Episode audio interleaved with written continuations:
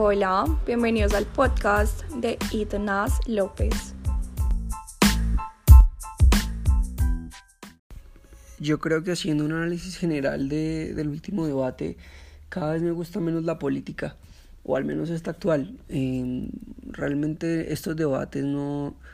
no me dejan ver, y sé que la gran mayoría tampoco le dejan ver las ideas eh, profundizadas. Entonces eh, se generaron fue unas discusiones y, algo demasiado plano para lo que uno pretende que, que tenga 8 o 10 millones de, de, votos, quizás un poco más, aunque bueno, eso es en segunda. A lo que hoy es que eh, este debate nos deja ver la poca profundización de todos, del candidato que en mi opinión muy personal no debería ser presidente nunca, no así que es una buena noticia. la postura del medio queriendo agarrar votos por ahí, pero y mostrándose un poco fuerte, pero realmente no hay un no hay una idea o esa política desde el amor. Yo creo que no hay unas propuestas concretas. Por parte de los dos extremos hay uno que profundiza de una manera un poco más interesante, pero tal vez algunas cosas sean más falacias. Hay que verlas en la práctica, hay que verlas en, en, en, los planes bien de gobierno y de ideas, pero realmente pues el ejemplo de hace unos años no fue tan bueno, aunque tenga su polémica y demás, pero no quiero entrar a politizar. Lo que entraba también, o también quería entrar, eh, tratar de, de explicar, es que la poca profundización de las ideas también se presta por los moderadores. Yo creo que eso viene siendo más un circo, porque si hablamos de alguna propuesta por encimita, tal vez fue la pensional, eh, o, la idea que se tiene respecto al tema, pero, pero pues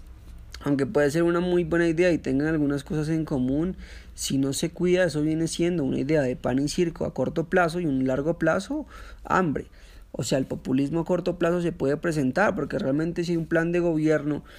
se tiene que adaptar a, una tropicalización de lo que se viene haciendo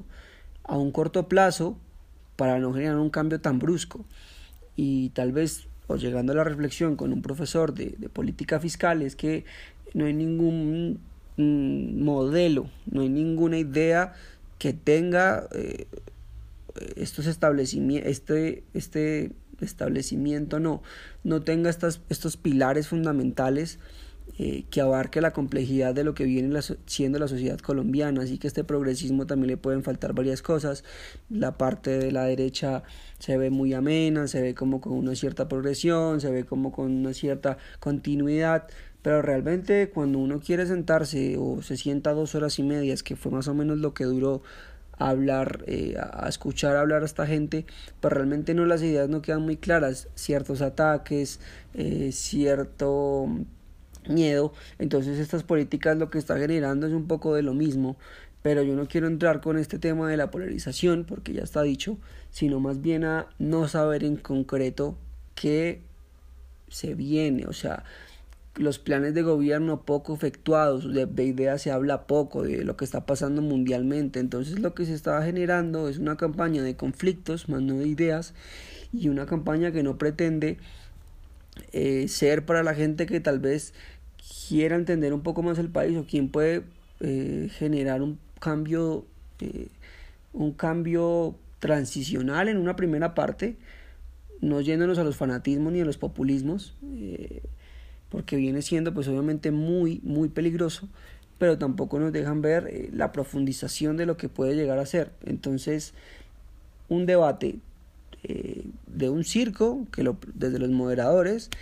largo, extenso y que uno espera que luego de dos horas y media uno quede como con una idea, pero las propuestas o las ideas de unas matemáticas muy simples o de dónde va a salir un cierto presupuesto, pues siempre hay unas contrariedades, eh, no hay una continuidad y más bien es eh,